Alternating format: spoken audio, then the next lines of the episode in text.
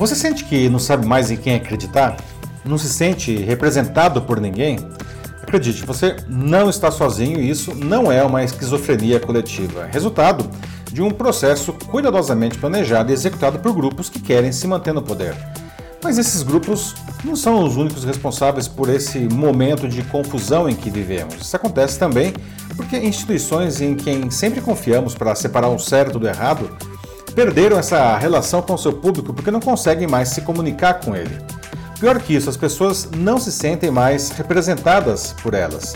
E a perda de representatividade é o caminho mais eficiente para uma instituição, um governo, uma empresa, das maiores às menores, ser colocada para fora do jogo. Olha a sua volta, você certamente está vivendo isso agora e talvez seja até uma vítima desse processo. Eu sou Paulo Silvestre, consultor de mídia, cultura e transformação digital, e essa é mais uma pílula de cultura digital para começarmos bem a semana, disponível em vídeo e em podcast. A técnica usada por esses grupos não é nova, não. Trata-se de uma estratégia militar conhecida como dividir para conquistar.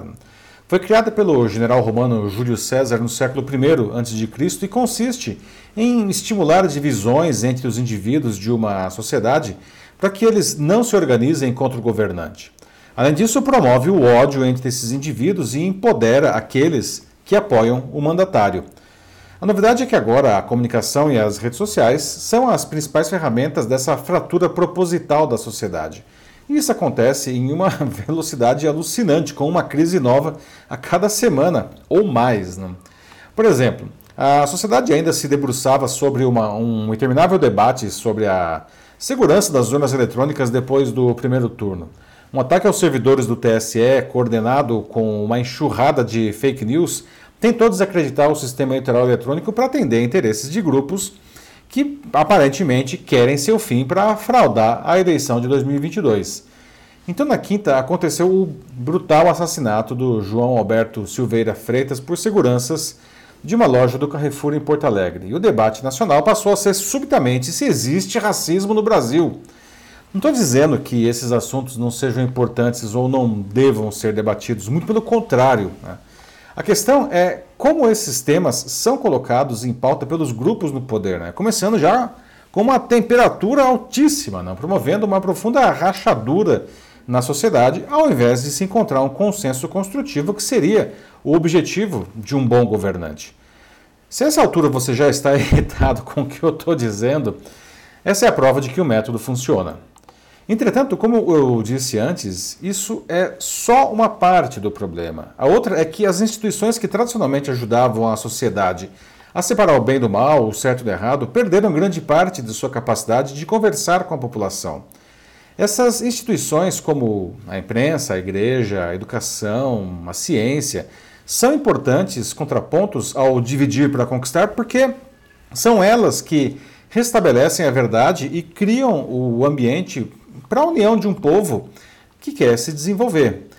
Não é por acaso que eles são fortemente combatidos pelos maus governantes, exceto, claro, não, aqueles que se submetem a seus caprichos. Esses serão apadrinhados aí com uma imoral troca de interesses, não. Mas por que essas instituições estão perdendo a capacidade de se comunicar com o seu público?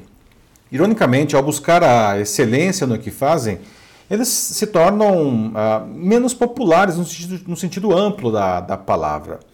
Ficam mais difíceis de serem entendidos, não? tratam de temas que não fazem parte do cotidiano das massas. Pior, muitos até rejeitam demandas dessa parte da população que acaba sendo a base mais numerosa da pirâmide social. É fácil explicar isso olhando para a própria imprensa. Não? Eu sou jornalista desde 1993. A primeira vez que eu ouvi muita gente apontando para os veículos de comunicação e dizendo: você não me representa, foi nas grandes manifestações de rua de 2013. Aquilo era um caldo de grandes insatisfações populares contra muita coisa, a maioria delas legítima. No meio daquelas gigantescas marchas surgiam pontos de violência e depredação. Pelo menos em um primeiro momento, a imprensa não apenas não reconheceu as demandas legítimas naqueles movimentos, como ainda se referia a eles indiscriminadamente como vândalos, como se todos ali estivessem participando do quebra-quebra, que obviamente não era o caso. O resultado é que comecei a ver repórteres sendo hostilizados nas ruas pela população por simplesmente estarem fazendo o seu trabalho. De lá para cá, isso apenas piorou com o patrocínio dos governantes que perceberam como esse vínculo entre a mídia e seu público estava frágil. Sem representatividade, nenhum negócio resiste. Ainda no caso da imprensa, a busca de fazer um trabalho de excelência também acabou afastando os grandes veículos da base da sociedade. Isso começa pelo linguajar adotado, não difícil de ser compreendido por essa parcela da população. Os assuntos também contribuem para esse afastamento com pautas distantes da sua realidade. O uso limitado dos recursos digitais piora ainda mais essa situação. Eu me lembro nos anos 1990, quando a internet comercial ainda estava nascendo, que algumas empresas de comunicação tinham um jornal, digamos, sério e outro sensacionalista, ou pelo menos com um apelo mais popular. Isso quando não tinham publicações que juntas atendiam todas, é, todo esse espectro. Não? Apesar de a intelectualidade torcer o nariz para os espreme que sai sangue, como a gente dizia, não? eles tinham uma importância fundamental para informar seu público. Afinal, no meio de todo aquele material, digamos, questionável, estava a notícia necessária para o indivíduo ter uma vida melhor. Muitos desses jornais sumiram por diferentes motivos. Foram substituídos por sites de agrado fácil nesse público mas que não tem o menor interesse em informar nada. Na verdade, muitos hoje são veículos de desinformação.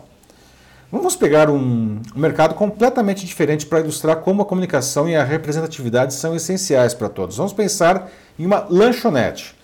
Digamos que um estabelecimento ganhou fama e cresceu pela qualidade do seu cheeseburger, é, que é um lanche mais simples. Não? O que tinha de mais sofisticado era também um popular x-salada.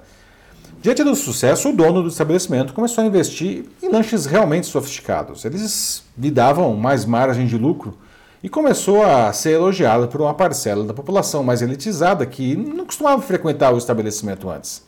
O proprietário decidiu então fazer apenas os lanches mais sofisticados. Como resultado, a sua clientela diminuiu drasticamente, pois a maior parte das pessoas queria apenas o cheeseburger e o x-salada. Eles não gostavam dos lanches mais sofisticados e não viam por que pagar mais caro por aquilo. A médio prazo, a lanchonete, que passou a ser chamada de hamburgueria, hum, acabou quebrando. Digo novamente, não há nada de errado em querer evoluir e atender um público mais sofisticado. É preciso apenas saber se o negócio conseguirá sobreviver se esse movimento matar a sua representatividade junto ao grande público.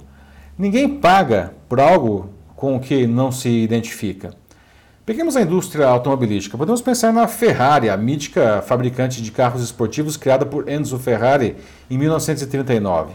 Ela nunca teve a pretensão de atender as massas. Muito pelo contrário, uma Ferrari sempre foi símbolo de excelência, de sofisticação e de diferenciação. Em contrapartida, nunca foi, nunca será um fabricante gigantesco de carros, sei lá, como a Fiat, que aliás comprou e depois vendeu a Ferrari. Né? São escolhas que a gente tem que fazer, né? Mas qualquer que seja a que façamos, a gente precisa conhecer bem o nosso público, suas necessidades e como se comunica. Você pode achar que está até abafando ao fazer algo incrível, mas as pessoas não concordam porque você se distanciou delas. Não, não caia nessa armadilha. Você tem que continuar relevante e representar seu público, isso é essencial. Sem isso, você abrirá espaço para oportunistas, seja na política, seja nos negócios, não? que vão ocupar esse espaço e dizer que estão do lado do povo, não? mas que apenas dividem para conquistar. Então, você representa bem o seu público? É isso aí, meus amigos. Se estiver com dificuldade para responder a essa pergunta, ou se souber a resposta, mas não conseguir garantir essa representatividade, me chama para conversar, mande uma mensagem para mim, será um prazer ajudar você a se conectar com quem deve, de acordo com o seu negócio. Eu sou Paulo Silvestre, consultor de mídia, cultura e transformação digital. Um fraternal abraço. Tchau.